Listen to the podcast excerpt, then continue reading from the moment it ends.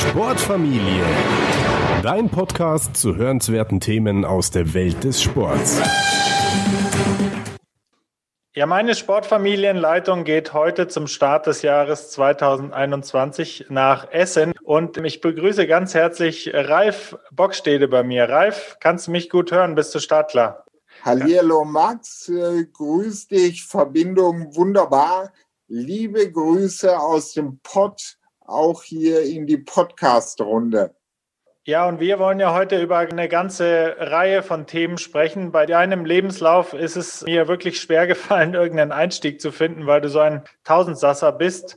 Vielleicht fangen wir mit einer Übersicht an. Wenn du jetzt dich vorstellen würdest, und das sollte jetzt auch nicht zu sehr in die Tiefe gehen, sollte erstmal einen Überblick geben, wie würdest du da anfangen? Wie würdest du dich beschreiben und vorstellen? Der Überblick, lieber Max, ist eigentlich ähm, komplett rund und komplett eng. Mein Leben von Anfang bis jetzt dreht sich rund um den Sport. Punkt. Ich bin ähm, irgendwann geboren am 6. Dezember 1971. Wer rechnen kann, der weiß, ich bin gerade 49, also noch entsprechend jung. Äh, behaupte ich gerne.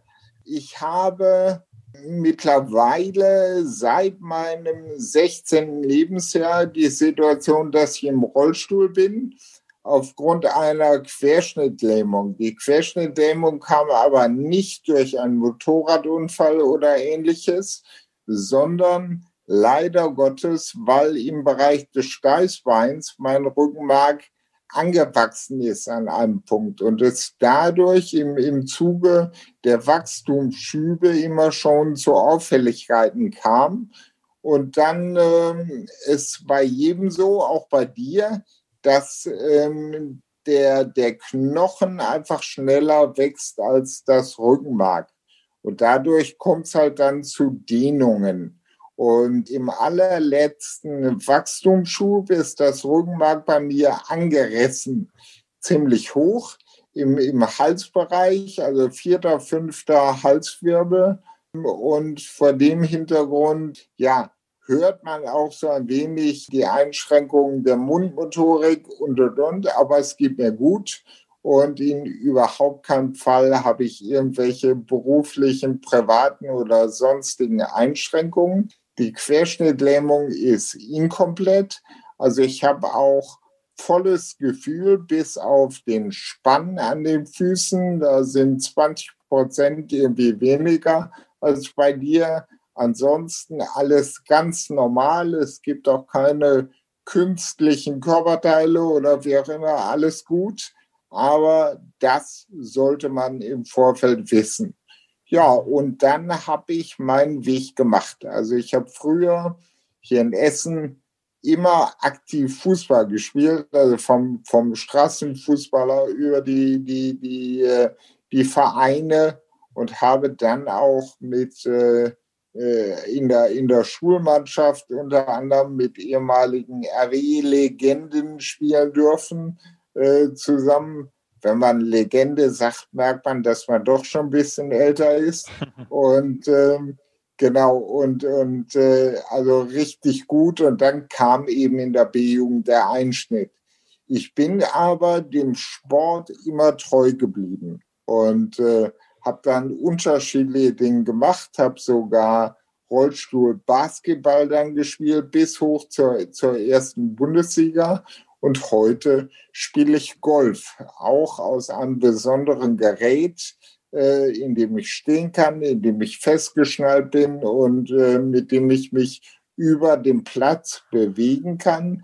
Das Ganze nennt sich Paragolfer. Ich bin auch keine, keine Geschwindigkeitseinschränkung im Flight oder wie auch immer, alles gut. Ja, und äh, ich bin auch beruflich im Sport gelandet. Bin gelernter Jurist, habe dann in Heidelberg studiert und habe mich dann irgendwann nach und nach von Feld und Wiese spezialisiert auf Sportrecht. Und das unterrichte ich auch an der Uni, bin also Dozent an der Uni für Sportrecht.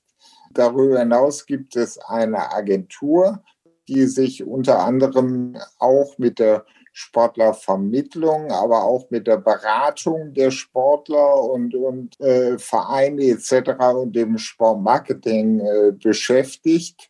Und daneben natürlich auch in der Politik, wo ich, auch das hier im Podcast kein Geheimnis, ich bin bekanntlich äh, Christdemokrat und als solcher eben auch in der, in der Politik sehr aktiv, bin berufenes Mitglied Netzwerk Sport der CDU Deutschlands, bin also jetzt schon auch in und um Berlin mit aktiv, bin im Rat der Stadt Essen als zehntgrößte Stadt in, in Deutschland, ja, und, und hier im Sportausschuss stellvertretender Vorsitzender auf die Frage, warum ich nicht Vorsitzender bin. Der Ausschuss ist von der SPD geführt und ich würde nie und nimmer mein Trikot wechseln, nur um den Vorsitz zu kriegen. Also vor dem Hintergrund bin ich stellvertretender Vorsitzender hier im Sportausschuss. Und das ist so ein bisschen das Ganze. Vielleicht, um das Sportliche abzurunden. Wir bewerben uns ja gerade für Olympia an Rhein und Ruhr 2032 und ich bin offizieller Olympiabotschafter für die Olympischen und Paralympischen Spiele 2032 hier bei uns zu Hause in Deutschland, im Ruhrgebiet, an Rheinland, an Rhein und Ruhr. Ich glaube, ich habe nicht zu viel versprochen mit dem Tausendsasser. Bei dir denke ich mir wirklich öfters, ob du noch extra 24 Stunden hast am Tag oder wie du das überhaupt machst oder gar nicht schläfst, weil das sind so viele Sachen und wir versuchen das alles jetzt im Verlauf dieses Gesprächs so ein bisschen aufzudröseln. Natürlich auch diese sportpolitische Brille und eben der Sport in allen Facetten, kann man eigentlich sagen. Ich würde aber gerne noch mal ein bisschen an den Anfang zurückspringen, wo du gesagt hast, es gab diesen Einschnitt. Wie war das damals? Also wo hast du dann deine Kraft geschöpft, beziehungsweise wie lange hat dieser Übergang gedauert? War das so eher so von heute auf morgen? Ähm, Gab es dann diese Hiobsbotschaft? Wie hast du das wahrgenommen? Kannst du dich an diese Zeit gut erinnern? Hast du da aus diesem Tal, das dich dann erwartet hat, schnell rausgefunden? Und wenn ja, was hat dir dabei geholfen? Ich ähm, kann mich extrem gut daran erinnern. Äh, natürlich, klar, absolut einschneidendes Erlebnis und dann, dann kommt der Rollstuhl irgendwann, weil eben ihm und das offenkundig im letzten Wachstumsschub eben dann dieser Anriss des Rückenmarks äh, geschehen ist. Und es ist so bei, das kennen aber alle Querschnitte oder alle, alle Menschen mit irgendwelchen einschneidenden Erlebnissen. Du brauchst in der Regel zwei Jahre, um das überhaupt zu realisieren. Das mhm. heißt, innerhalb der ersten zwei Jahre sagst du, mein Gott, ist doch gar nicht, gar nicht schlimm, gar nicht viel passiert. So, und nach, nach zwei Jahren, bei mir ein bisschen länger, weil ich von meiner Familie extrem gut aufgefangen wurde und einfach da ein tolles Umfeld habe, auch, auch mit den Freunden aus dem Sport und wie auch immer, so dass bei mir ein bisschen länger gedauert hat. Und dann gab es die Situation, also nach diesen zwei Jahren oder bei mir ein bisschen längere Zeit, fällt man eben dann hin. Und äh, mhm. also sozusagen psychisch, wie auch immer, hin auf den Boden und ja. denkt, äh, verdammt nochmal, warum ich? Aber gut, und dann gibt es nur zwei Alternativen. Die Alternative ist liegen bleiben oder aufstehen und Vollgas geben. Irgendein Mittelding gibt es hier an der Stelle nicht. Und äh, ich habe mich eben dann für das Zweite entschieden. Und bei mir war es ein ganz einschneidendes Erlebnis. Ich kann mich erinnern, dass ich mit meiner damaligen Frau, zu dem Zeitpunkt noch meine, meine Freundin, im, im Urlaub in, äh, wir waren also frisch verliebt und waren dann äh, mit dem Rollstuhl äh, in Thailand und Malaysia. Mhm. Und äh, sind da rumgereist und klar, Backpacking und wer immer mit dem Rollstuhl, weil du bist ja noch in dem Gefühl, alles gut. Ähm, also ich kann auch heute noch alles, ganz klar, aber ähm, es geht halt anders. So, und dann hatten wir eine Strandhütte auf Koh Samui. Und die war wunderschön. Da haben wir dann ein paar Tage uns eben aufgehalten und sie war umgeben von einer Veranda und nach der Veranda fing direkt der Strand an, also der weiche Sand. Und du sahst jeden Morgen, jeden Abend, jeden Tag die Pärchen Arm in Arm da langlaufen und an der Hütte vorbei und wunderschön am Meer und so weiter. Und wenn ich aus der Hütte von der Veranda kam, da war halt Ende, weil ich bin mhm. im Sand stehen geblieben, ja, mit den Rädern. Also insofern war frisch verliebt, aber nichts mit Arm in Arm und weiß den Gott, da kann ich mich erinnern, da bin ich komplett auf den Boden gefallen und da kam eben bei mir der Einschnitt, aus dem ich mich dann berappelt habe und wieder, wieder aufgestanden bin und eben alles gegeben habe und mein Leben gelebt habe. Kannst du denn sagen, Ralf, dass es bei dir auch der Sport war, der dich da durchgeführt hat oder dir zumindest eine, eine Hilfestellung gegeben hat? Woher kommt's? Also ich finde es bei dir besonders bemerkenswert, dass du halt diesen aktiven und passiven Bezug hast. Das heißt, manchmal ist es ja bei uns so, dass man irgendwie aktiv den Sport mag, die anderen schauen es gerne im Fernsehen. Bei dir ist es irgendwie in allen Dimensionen findet es statt. Ist es auch ein Stück weit eine Dankbarkeit, die du dem Sport gegenüber spürst oder ist es zu viel rein interpretiert? Definitiv war das so, definitiv. Also alleine, wie ich ja eben schon beschrieben habe, dass die Kollegen aus dem Sport, aus dem Fußball eben ja dann auch mir zur Seite gestanden sind, auch da waren und so weiter. Und es ist bis heute so, da kommen wir vielleicht später noch zu, weil ähm, ich habe ja dann auch im Rollstuhl meine Trainerlizenz gemacht ja. und, und halte die, die B-Lizenz äh, bis heute als Trainer im Fußball und als einziger im Rollstuhl hier an der Stelle. Und ähm, ja, es ist bis heute so, dass wenn die, äh, die Traditionself von Rot-Weiß Essen eben, eben spielt und ich bin in der Nähe und ich bin da, dann äh, werde ich äh, durchaus in die Kabine gerufen, bin mit den Jungs zusammen und dann soll ich heute noch mal eine Kabinenansprache halten oder Weißdenker. Und äh, da zeigt sich an der Stelle schon Zusammenhalt absolut. Und das ist eben genau der Punkt, den ich im Sport liebe. Und vielleicht kommen wir darauf auch zurück noch, denn äh, das ist ein Punkt, den ich gerne, gerne zurückgeben möchte und den ich im Sport so toll finde, weil es ein Geben und Nehmen und es schult wirklich fürs Leben. Und Fußball ist ein gutes Stichwort insofern, als dass du ja dann auch ja, als Spielerberater tätig warst und da immer noch einen engen Bezug zu hast. War das dann für dich also noch eine letzte Frage zu dem Übergang sozusagen von dem aktiven Sport auf die andere Seite, wobei du das ja aktiv nie gelassen hast. War das dann eine völlig andere Welt für dich? Hast du da die gleichen Werte wiedergefunden im Profifußball? Warst du da erstmal schockiert, wie es da abläuft als Spielerberater oder hast du dich da, hast du da schnell ja die gleichen Mechanismen wiedergefunden, für die der Fußball für dich steht auch oder war das eine ganz andere Welt? Es ähm, geht ja, geht ja immer ein Stück weit um Normen und Werte. Und es gibt ja leider Gottes ein ganz schlechtes Image der Spielerberater oder Spielervermittler in Deutschland oder in der Welt. Es gehören immer zwei oder drei Seiten dazu, damit überhaupt irgendwelche krummen Dinge funktionieren. Also insofern kann sich da auch kein Verein von freiwaschen und sagen, Mensch, ich bin der Gute und die Spielervermittler sind also schlimm. Aber nochmal, ich habe immer dafür gekämpft, eben keine krummen Dinger zu machen und ich habe auch keine krummen gemacht. Aber es gibt natürlich einen Unterschied zwischen Profisport und Amateursport und vor allen Dingen zwischen Jugendfußball und dann hinterher Profifußball.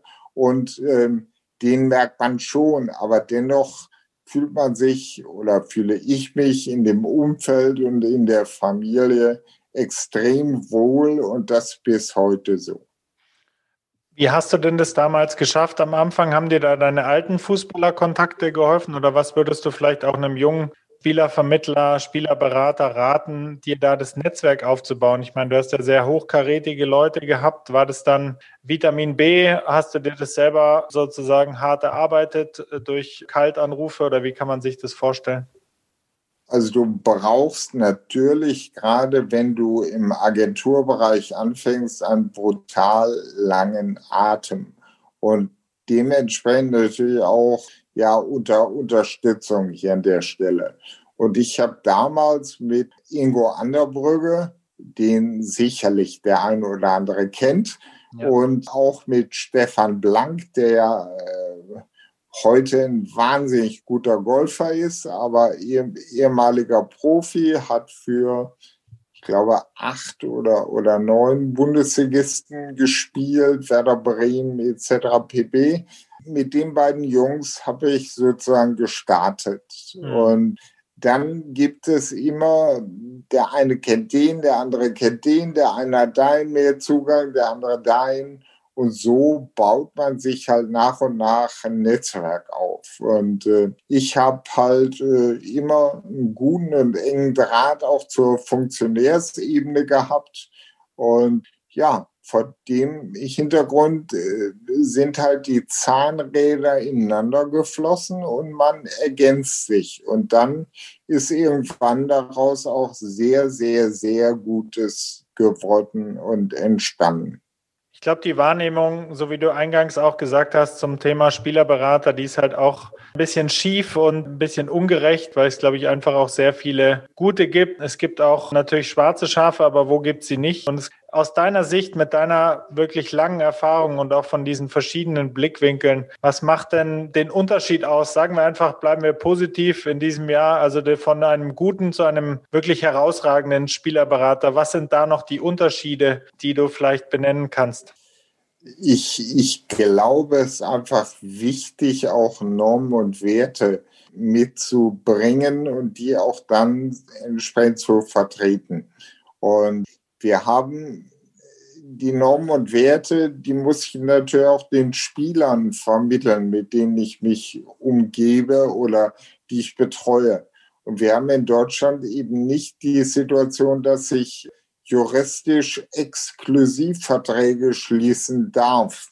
Das hm. heißt, die sind alle nicht exklusiv. Das heißt, wenn der Spieler irgendwann sagt, ich habe genug von dir, ich gehe woanders hin oder parallel mit, mit anderen arbeitet, dann darf er das. Am Ende verdienst du nur Geld, wenn du tatsächlich erfolgreich dann vermittelst und den Abschluss des Vertrages vermittelst etc. Den, den Unterschied macht dann sicherlich die Art und Weise der Betreuung, dass ich rundum betreue, dass ich äh, auch im Bereich äh, PR, Öffentlichkeitsarbeit etc. mitberate, ähm, Dinge mitberate, was darf ich im Bereich Social Media. Ich, ich selbst kann dazu juristische Dinge begleiten und so weiter. Und ich kenne natürlich extrem viele gute Spielervermittler und wie du weißt, bin ich ja auch Mitglied des Vorstands der Deutschen Fußballspielervermittlervereinigung. Das ist die Dachorganisation der Spielervermittler in Deutschland. Und da bin ich im Vorstand. Ähm, wir sind fünf Köpfe im Vorstand. Und da bin ich das ganz kleine Licht, sag ich mal, was die Tätigkeit im Bereich der Vermittlung angeht. Meine Mitstreiter im Vorstand sind die ganz, ganz Großen im Bereich der Spielervermittlung, aber auch die ganz, ganz Guten. Und das eben wichtig herauszustellen, genau wie du gesagt hast, dass eben die Guten gibt. Und ich denke, man bekommt auch als Spieler schnell einen Blick dafür. Es gibt eben die, die mit Handy in der Hand dann an irgendwo an Kabinen der Jugend stehen und sagen, hey, Alter, ja, sinngemäß, ich mache aus dir den nächsten Ronaldo oder wie auch immer. Ja, dass so etwas unseriös ist, äh, versteht sich wahrscheinlich schon fast von selbst. Die, die großen Agenturen verfügen natürlich über ganz andere Hintergründe. Die haben ihre unterschiedlichen Scouts, auch die haben wir alle gehabt bei uns in der Agentur. Die, die unterschiedlichen Scouts, die unterschiedlichen Bereiche, die PR-Berater, den juristischen Teil, den steuerlichen Teil, dann aber auch die Finanzen mit drin. Also ich finde ganz, ganz wichtig und man redet ja nicht über über schlechte Beispiele, sondern über gute. Und eins der absoluten Vorzeigebeispiele ist für mich Malik Fatih als ehemaliger Profi, wie er sich verhalten hat, wie er auch darüber nachdenkt über die Zeit nach dem Fußball, die ja mittlerweile bei ihm auch als ehemaliger Nationalspieler, der ja. mittlerweile eingetreten ist, einfach, dass man sich auch Gedanken macht, wie gestalte ich mein Leben nach dem Fußball? Was mache ich denn mit dem Geld? Ja? Brauche ich denn wirklich sieben Autos gleichzeitig oder wie auch immer und dann die teuersten und besten? Oder kann ich auch vernünftig leben und, und kann das Ganze auch angemessen stattfinden? Und für unter anderem Malik, ich könnte viele gute Beispiele nennen, ein extrem gutes ähm, ja, letztendlich vorbildliches Beispiel. Glaubst du generell, dass das ein bisschen im Wandel ist? Also ich spiele jetzt auch auf ähm, Social Media an. Ich würde mir manchmal wünschen, dass, sie, ähm, dass jemand, der eine ähm, so hohe Followerzahl hat und Anhängerschaft, irgendwie auch mal ja, politisches Statement ist natürlich schwierig, ähm, muss man auch, habe ich auch Verständnis, wenn man sich da nicht in die Brennnesseln legen will. Für diese Werte, die du äh, angesprochen hast, dass da auch eine Bereitschaft ist, auch ähm, Toleranz zu zeigen, auch Zeichen zu setzen, die vielleicht ein bisschen unbequem sind, weil oftmals ist zumindest mein Eindruck, wird sich auch gerne mal versteckt hinter etwas banalen Botschaften, die natürlich auch ihre Berechtigung haben, aber man könnte halt, ähm, denke ich, sehr, sehr viel machen, weil die, die Kids und Jugendlichen hören den, den Stars halt eben auch zu und verfolgen natürlich auch genau, was die machen, ob die nur ein materialistisches Interesse haben oder einfach da auch noch über den Tellerrand hinaus sehen. Denkst du da, siehst du da eher ein positives Fazit, dass sich sowas langsam ändert und auch so eine gewisse Bescheidenheit, vielleicht das falsche Wort, aber so ein Gegenentwurf entsteht? Ich, ich persönlich glaube natürlich immer an das Gute. Und ich glaube auch oder, oder meine auch festzustellen, dass wir da tatsächlich einen Wandel haben. Mhm. Den Wandel sieht man, also es wurde ja lange davon gesprochen, dass Fußballer waren, waren immer so die Dummen, ja, die überhaupt nichts und Abi hatten Fußballer schon mal gar nicht und weiß der Gott, alle ein bisschen doof. Ist natürlich überhaupt nicht richtig, aber ja. das war ja lange Meinungsbild, wenn gleich Volkssport Nummer eins in Deutschland. Absolut. Ja. So, und all das hat sich gewandelt. Auch das Niveau hat sich gewaltig gewandelt. Wir haben äh, wahnsinnig tolle Fußballprofis, die eigene Stiftungen haben, die alleine über die Stiftung wahnsinnig viel Soziales und Gutes bewegen und so weiter. Ich würde mir manchmal auch mehr zu moralisch-ethischen Dingen dann Äußerungen wünschen, wobei man dann auch sicherlich gerade die jungen Profis verstehen muss, die ja im Endeffekt ja ihren, ihren Arbeitsvertrag haben mit dem Arbeitgeber, mit dem Verein. Und der Arbeitsvertrag natürlich auch gewaltig darauf hinweist, Leute, seid vorsichtig, was ihr äußert und so weiter. Das heißt, auch da wird man natürlich gewaltig eingebremst. Aber hier an der Stelle nochmal der Link zurück zum, zum, zum Spielervermittler. Ich glaube, auch da sind gute Agenturen gefragt und, und gewollt, die eben dann den Spieler auch dahingehend beraten und schulen, das Richtige oder das, das Gute da an der Stelle zu tun. Und so filtert man das sicherlich heraus. Und du musst immer sehen, auch, auch Vereine sind gewachsen. In der Zeit der Anfänge der, der Bundesliga und Weißlenker ähm, haben vielleicht Manager gesagt, du brauchst keinen Spielervermittler, dann wird alles teurer und so weiter und sah es Quatsch, das können wir untereinander ausmachen. Das kannst du heute nicht mehr. Die Vereine, egal ob Bayern München oder selbst Schalke 04 in der aktuellen Situation, sind Wirtschaftsunternehmen, große Unternehmen, die haben ihre Finanzabteilung, die haben ihre Rechtsabteilung, die haben für alles eine Abteilung und für alles Experten. Und davor sitzt dann der kleine Fußballer, klein in Anführungszeichen, der eben dann sich selbst verkaufen muss. Und nichts ist schwerer, als sich selbst zu verkaufen. Und vor dem Hintergrund bietet eigentlich, oder das Wort eigentlich ist auf Deutsch ein blödes Wort, also bietet die Agentur und der Spielervermittler das Gegengewicht zum Verein. Nämlich fängt all das auf, was der Verein an Professionalität durch seine Abteilung bietet, dem Spieler entgegensetzt und sorgt so ein bisschen mehr für ausgeglichene Verhältnisse.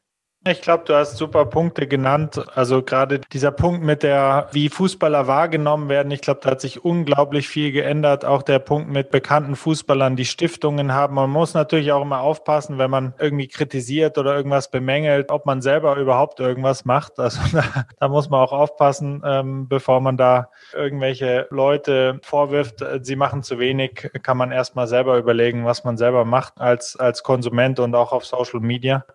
Ich möchte jetzt ein bisschen äh, einen Übergang schaffen, der keiner ist. Also wir gehen jetzt, wir springen sozusagen relativ weit jetzt vom, vom Profifußball hin zur Sportpolitik, weil bei dir, ich habe es eingangs gesagt, muss man ein bisschen auf die Zeit schauen, weil wenn man alles durchgehen will in deinem Leben, was du parallel machst, dann hat man echt zu tun. Diese sportpolitische Sicht der Dinge interessiert mich jetzt, die ja, sag ich mal, durch die Tätigkeit in dem Vorstand was die äh, Spielerberater angeht, da ist ja auch, das geht ja alles ineinander über, nehme ich mal an. Kannst du uns deine tägliche Rolle da so ein bisschen näher bringen? Also was kann man sich unter Sportpolitik äh, vorstellen? Was kann man sich unter deiner Rolle als Sportpolitiker vorstellen? Mit welchen Themen beschäftigt man sich da? Die Themen im Bereich der Sportpolitik sind natürlich ganz, ganz, ganz unterschiedlich und breit gefächert. Vielleicht fangen wir erstmal an für die Allgemeinheit, fürs, fürs Verständnis. Auch in den Verbänden wird natürlich Sportpolitik gemacht. Wie du weißt und wer das nachliest auf Wikipedia oder wie auch immer, der weiß auch, dass ich zum Beispiel beim Deutschen Golfverband, immerhin der, der achtgrößte Sportverband in Deutschland, als Good Governance Beauftragte tätig bin und eben auch dadurch sehr viele politische Entscheidungen mittragen muss. Und läuft es richtig, läuft es falsch? Dann haben wir aktuell die Covid-19-Problematik, die natürlich die Verbände beschäftigt, auch den DOSB, mit dem ich oft genug dann zusammensitze oder kommuniziere, auf welchem Weg auch immer, wie auch die Politik in Berlin, in Düsseldorf oder eben hier vor Ort in Essen. Da, da fängt es dann an mit der Tatsache, was machen wir denn zu? Jetzt haben wir Thema Föderalismus der sehr, sehr, sehr viel Gutes bietet, aber auch durchaus Probleme, die in Zeiten von Covid-19 deutlich werden, wie zum Beispiel im Bereich der Bildungspolitik. Wir bewegen uns hier aber im Sport. Ja. Und auf den Sport heißt das Thema Individualsport, einfach mal als Beispiel. Es gibt Bundesländer, die durchaus noch Golf oder Tennis oder wie auch immer erlauben mit zwei Personen und so weiter und dann kannst du rausgehen und alles gesund. Es gibt aber auch Bundesländer wie zum Beispiel Nordrhein-Westfalen oder Bayern, die sagen, nein, wir sind alle solidarisch miteinander und es wird auch kein Golf gespielt. Und das sind natürlich Themen, mit denen wir uns beschäftigen oder im, im Bereich der Kommunalpolitik, der Bereich wie es denn im Bereich Amateursport? Sprich, wenn die Kinder, Jugendlichen, Erwachsenen zum, zum Training gehen, als sie noch durften, ja, als das also noch möglich war. Aber dann mussten Duschen gesperrt werden. Dann kommen so, so, so Fragen, naja, aber ich, ich kann ja auch vielleicht ohne zu duschen. Dann kommt wieder die Frage, naja, dann, dann fahren Kinder mit dem Fahrrad nach Hause, nass geschwitzt und kommen krank dann sozusagen am nächsten Tag aus dem Bett. Oder, oder, oder Thema, Thema Duschen. Naja, da sind sechs Duschen in der Umkleide. Ihr könnt ja auch nur zwei öffnen. So, wenn du dir das mal bildlich vorstellst und du hast 20 Leute im Training, einfach mal, einfach mal so, und du lässt immer nur zwei rein, jetzt mal rein, rein praktisch, dann stehen 18 Leute vor der Kabine und frieren, weil meist ist das ja nicht im geschlossenen Raum und auch da sind die Abstände einzuhalten und und und. All mhm. das sind aktuell Themen, die auch die Sportpolitik sehr beschäftigen, unabhängig davon, wo wird was Neues gebaut, wo fließen Gelder hin, wo äh, macht man was und welche Initiative, wo kommt vielleicht, wo wollen wir uns bewerben als Stadt, als Land, als Sportland NRW für die nächste große Meisterschaft oder, oder Herausforderung oder wie auch immer. Also es gibt gerade sportpolitisch wahnsinnig viel und wahnsinnig Gutes. Und das Angenehme in der Sportpolitik ist, dass wir in Richtung pro Sport gehen, alle miteinander. Und dass man da am ehesten in der Politik auch über Grenzen der Parteipolitik hinwegkommt. Dass es eben nicht dann die Haltung die, die SPD ist generell so, die FDP generell so, wir sind generell anders oder wie auch immer, sondern dass man tatsächlich Sportarten und sportorientiert schaut und da eben dann auch über den Tellerrand, was ich ohnehin liebe, weil nur durch die Parteibrille bringt uns alle nicht nach vorne, egal in welchem Bereich. Und das ist im Sport auch nochmal so ein vereinendes Etwas. Und das kennen wir generell aus dem Sport. Lass uns mal bei dem, bei dem Thema über den Tellerrand schauen bleiben. Da bin ich auch ein großer Fan davon. Baustellen gibt's genug. Du hast ja angesprochen, viele aktuelle natürlich, äh, die kein Mensch gebraucht hat von uns, äh, zusätzlich zu den ja, sozusagen Altlasten oder was auch immer da ist. Wenn wir aber jetzt mal ein bisschen träumen zusammen und du bist imaginärer deutscher Sportminister, also wenn es dieses Amt denn gäbe mit, äh, mit uneingeschränkter Macht und hättest auch das entsprechende Großgeld zur Verfügung, was würdest du von deiner Lebensgeschichte und von deinen Einflüssen zuerst anpacken und warum? Vielleicht sind sogar zwei Dinge hier an der Stelle. Also eine, eine ganz wichtige Aussage an letztendlich alle Menschen, auch weit über die Grenzen von Deutschland hinweg, ist die Tatsache, dass Sport begeistert und Sport vor allen Dingen verbindet. Wenn wir Sport machen, ist die Religion, die Hautfarbe, das Geschlecht, ob Behinderung oder nicht, oder weiß der Geist, alles egal und es vereint. Es wird nach Regeln gespielt und das schult. Und meine, das schult nicht nur, das macht Spaß, das begeistert.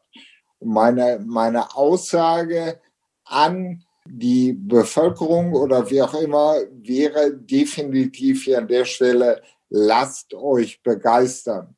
Und mhm. dieses lasst euch begeistern hat auch bei mir im Leben dazu geführt, dass ich genau da bin, wo ich heute bin. Weil ich mich habe begeistern lassen über den Sport und mit dem Sport und das nach wie vor tue und dafür brenne. Und äh, ansonsten ist für mich immer ein wichtiges und verbindendes Thema das Thema, dass man eben nicht die Differenzen sieht zwischen irgendwelchen Sportereignissen wie zum Beispiel Olympia und Paralympics. Für mich machen wir alle Sport und zwar Sport auf höchstem Niveau hier an der Stelle. Und gerade der olympische Gedanke ist eben, dass egal welche Hautfarbe, egal welche Religion, egal welches Geschlecht miteinander in seinem Bereich Sport macht.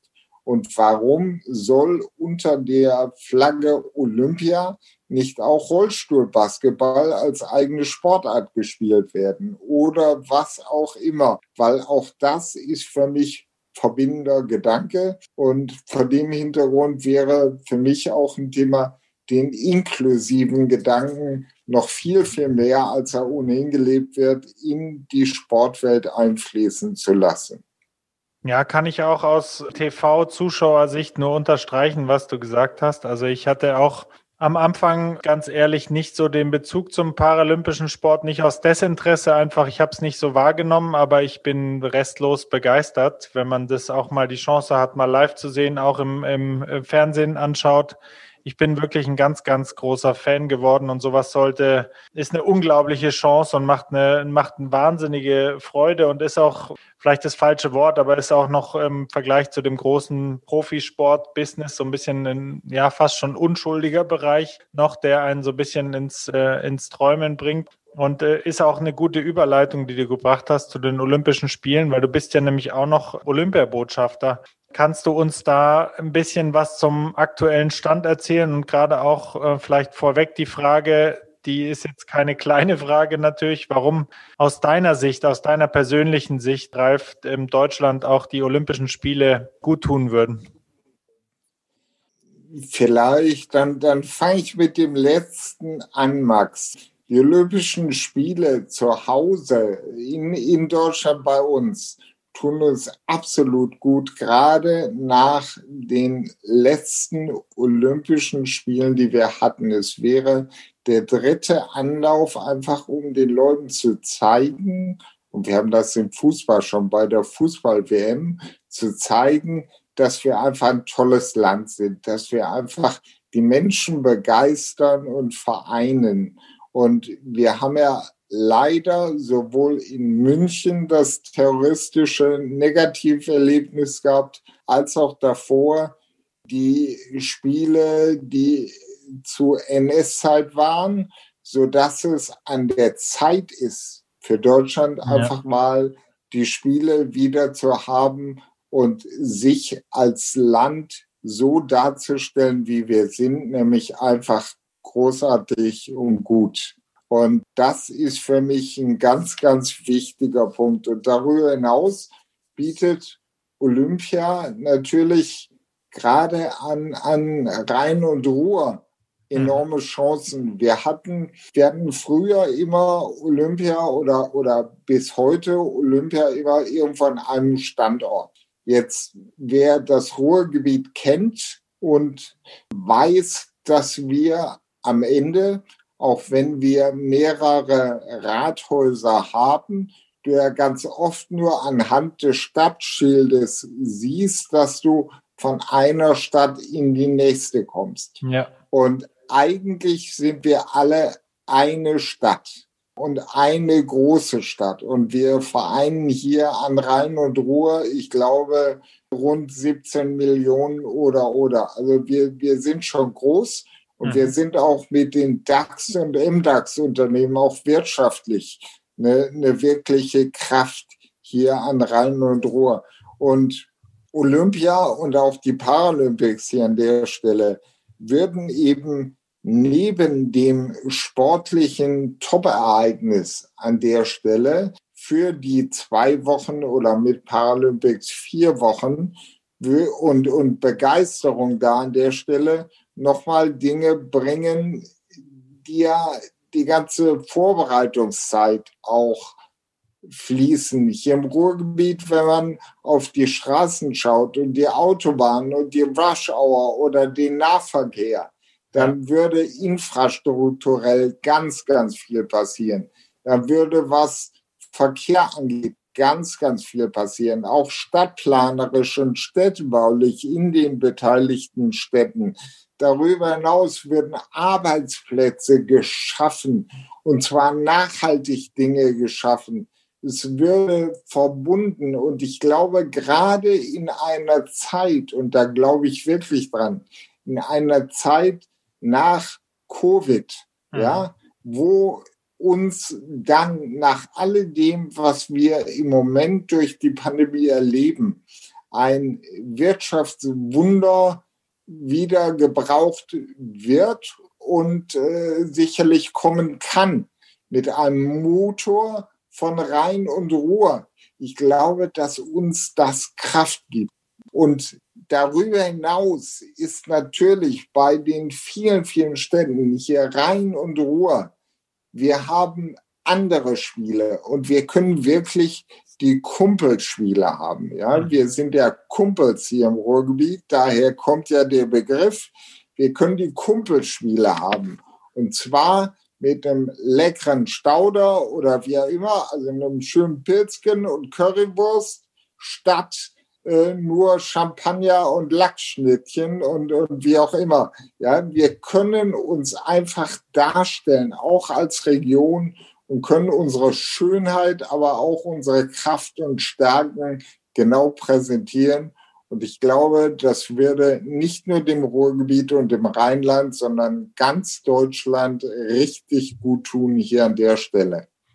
Also ich glaube, du hast ein eindrucksvolles Plädoyer abgegeben. Man merkt, dass du die Anwaltsvergangenheit hast und da einfach gut argumentieren kannst. Sowas ist natürlich auch immer irgendwo die Wahrheit liegt in der Mitte. Und das ist auch oft, glaube ich, sind wir dazu geneigt, irgendwie zu schwarz oder zu weiß die Sache zu sehen. Und sowas, denke ich, aus meiner Sicht äh, muss man dann schauen, was der, was der größte Nutzen bringt und da bin ich voll bei dir. Ich glaube, das wäre ein, ein ganz tolles Zeichen jetzt auch. Wir brauchen diese Aufbruchsstimmung, wir brauchen auch die Infrastruktur und auch diesen Sport darzustellen. Den historischen Kontext fand ich auch sehr überzeugend, was du gesagt hast, wenn man sich das anschaut mit München und Berlin und das ist einfach auch, denke ich, an der Zeit. Deswegen würde ich persönlich mich freuen.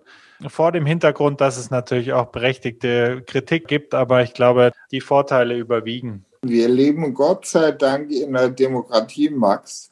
Und wir leben nicht in einem totalitären Staat, wo man dann mal vor der Kamera 100 Prozent erzielt. Es gibt unterschiedliche Meinungen und das ist auch gut so. Aber all die Kritiker an Olympia, ich glaube wirklich, dass die Mehrheit für Olympia ist. Und so erlebe ich das auch in meinem Alltag und, äh, und auch hier, hier vor Ort, dass alle völlig begeistert sind und dass wir einfach nochmal einen Ruck durch die Gesellschaft geben können, auch dadurch, auch hier in Deutschland. Es gibt immer die Zweifler oder die, die vorsichtig sind und das kostet doch alles Geld und Weißdenker und so weiter. Guck mal, wir haben Thema, dann, dann kommt immer Thema Schule zum Beispiel naja, dann, dann haben wir Schulen, da ist die Turnhalle nicht richtig oder der Verein, der Verein.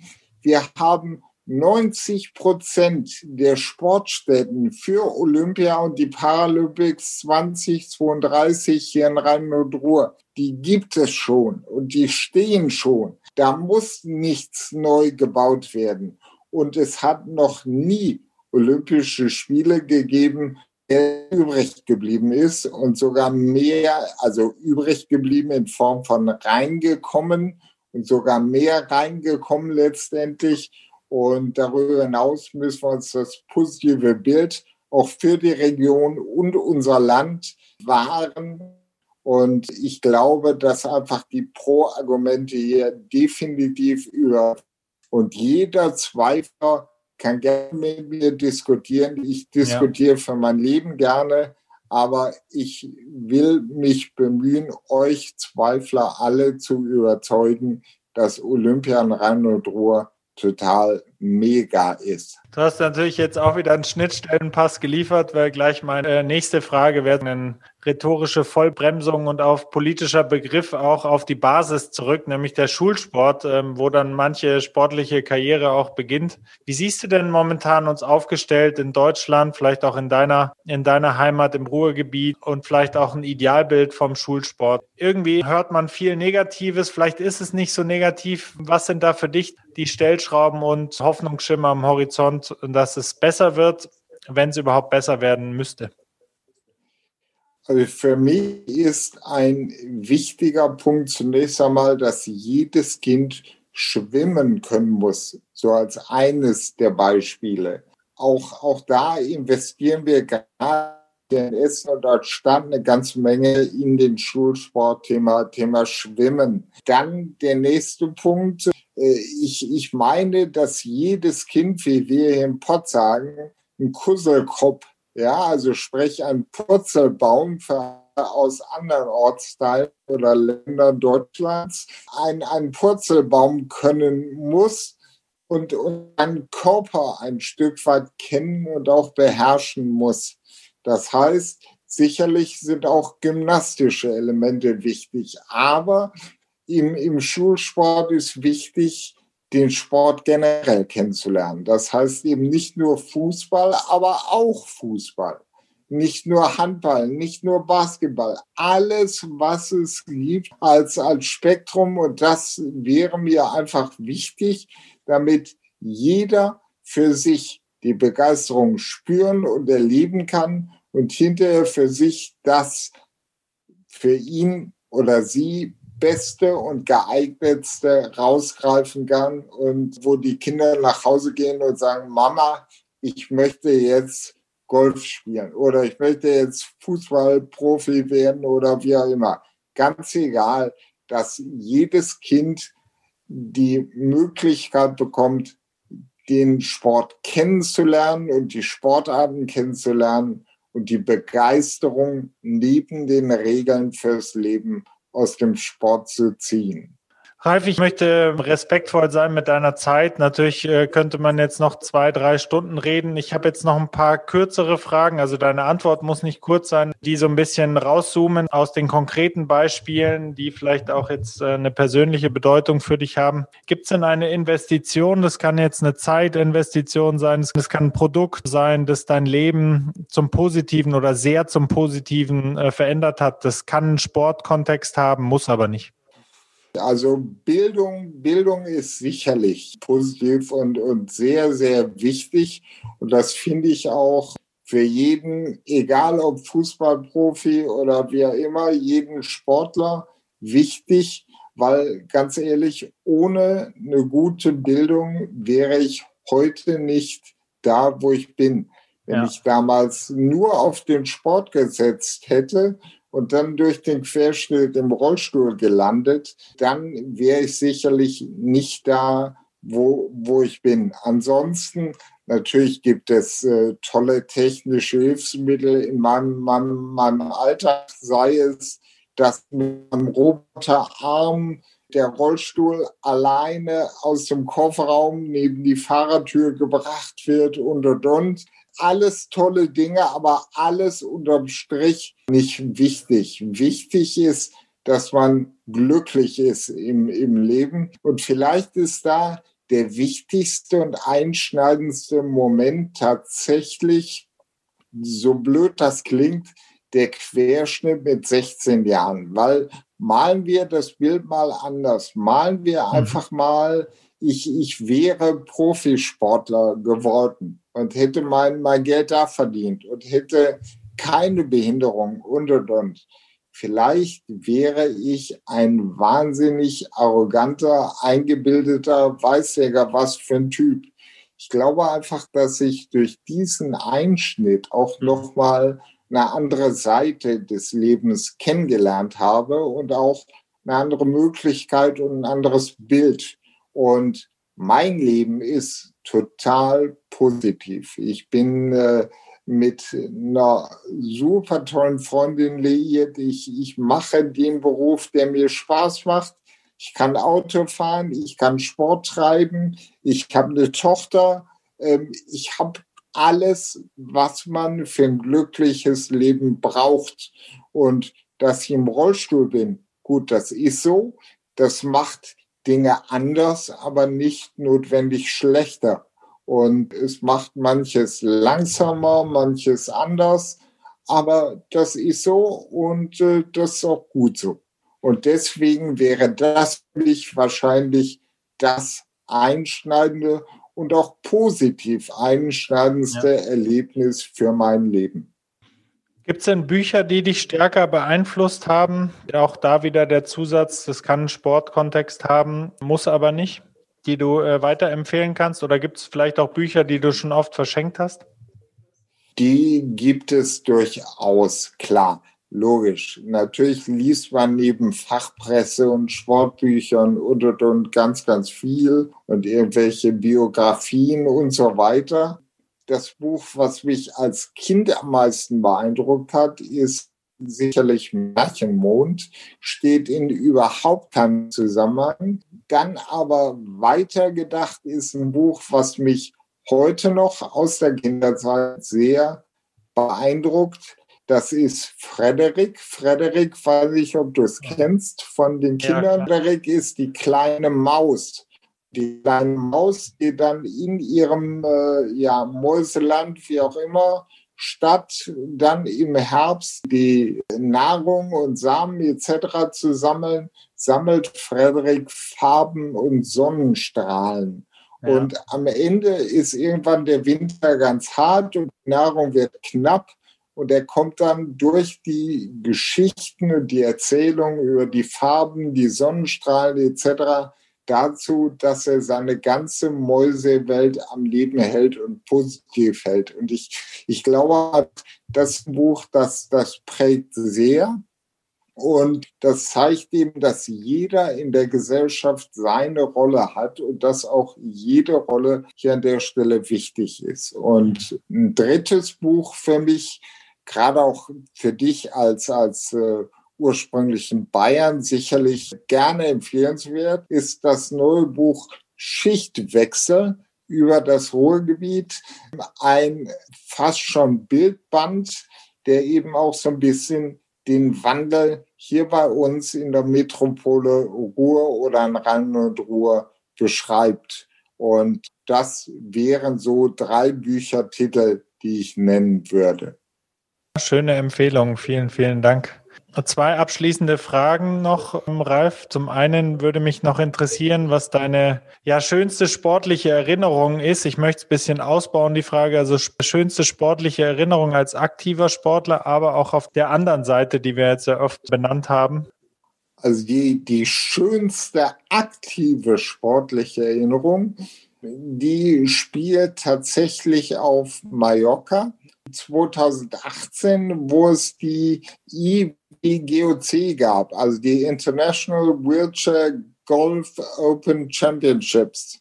Das ist sozusagen die inoffizielle Weltmeisterschaft der Golfer im Rollstuhl. Und das war ein Mega-Event, tatsächlich auch von den Nationalverbänden unterstützt und mit Nationalhymnen etc. Und es war das erste und bislang einzige Mal, wo ich in meinem Leben offiziell und mit Stolz das Nationaltrikot tragen durfte für Deutschland und mhm. wo ich unter ferner Liefen zwar, weil meine golferischen Fähigkeiten da an Grenzen stoßen und es bessere Golfer als mich gibt, aber eben mitspielen durfte und dabei sein durfte und das war aktiv das Großartigste. Ansonsten für mich einschneiden, mein Papa ist heute 81 und wir sind bis vor, ja, jetzt, jetzt kannst du selbst rechnen, ich erspare mir das Rechnen, äh, immer wenn Schalke 04 international gespielt hat, haben wir uns bemüht oder habe ich mich bemüht, meinen Papa der auch äh, Schalke-Fan ist, neben Rot-Weiß Essen. Das geht in der Tat. Das geht auch bei mir. Und ich ihn gebeten habe, mich zu begleiten zu den Champions League und Europa League Spielen und wir eben dann ins Ausland gefahren sind mit der Mannschaft, mit dem Verein als solchem, aber eben auch das Land gesehen haben, die Länder, die Kulisse, die Kultur, das Fan-Dasein und so großartige Geschichten und Bilder, von denen ich zehre. Und daneben gibt's noch ganz in Kürze zwei kurze Erlebnisse.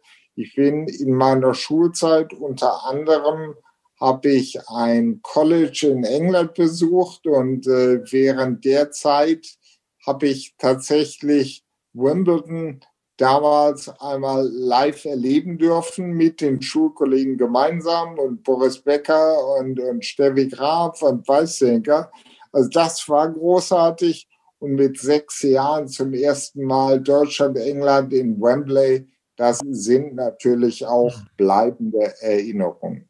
Wenn du mit einer Botschaft alle Bundesbürger, Bürgerinnen und Bürger erreichen könntest, gäbe es da was, was, was du ihnen mit auf den Weg geben möchtest? Wie du und ihr alle merkt, fehlt es mir nicht an, an, an vielen Worten, aber Botschaften sollen ja am liebsten kurz und knapp sein. Und gerade auch auf Social Media etc. Und ich wiederhole da eine Botschaft, die ich äh, vorhin schon gebracht habe, nämlich zum Thema Sport und Begeisterung. Meine Botschaft ist, lasst euch begeistern. Und das gilt sowohl für den Sport als auch für das gesamte Leben. Ich finde, wir haben es alle trotz aller Schwierigkeiten und Probleme in allen Lebenslagen, die ich absolut verstehe. Wir haben es richtig gut und ja, ich, ich fühle mich wohl, bin glücklich und bin begeistert vom Leben und vom Sport und dementsprechend wäre meine Botschaft, lasst euch begeistern. Ich kann nur sagen, Ralf, ich ziehe den Hut vor deinem Leben und vor dem, was du alles erreicht hast, was du alles anschiebst. Du hast vorhin gesagt, wie wäre das Leben oder diese These aufgestellt. Vielleicht ist es genau richtig, wie alles gekommen ist. Ich glaube, du hast unglaublich viel bewegt und führst ein sehr glückliches Leben. Das hört man, denke ich, raus. Und schön, dass es dich gibt. Schön, dass wir das Gespräch führen konnten und vielen, vielen Dank für deine Zeit. Vielen lieben Dank, Max. Und ja, Gruß in die Runde und vor allen Dingen aus Essen und dem Ruhrgebiet, wie wir sagen, Glück auf. Bevor du Stopp drückst, noch ein kurzer Hinweis. Wenn dir die Sportfamilie gefällt, hinterlasse mir doch eine Rezension, zum Beispiel bei Apple Podcasts. Weitere Infos zur Sportfamilie und eine Übersicht aller bisherigen Folgen findest du auch auf www.wissenswelle.com slash podcast.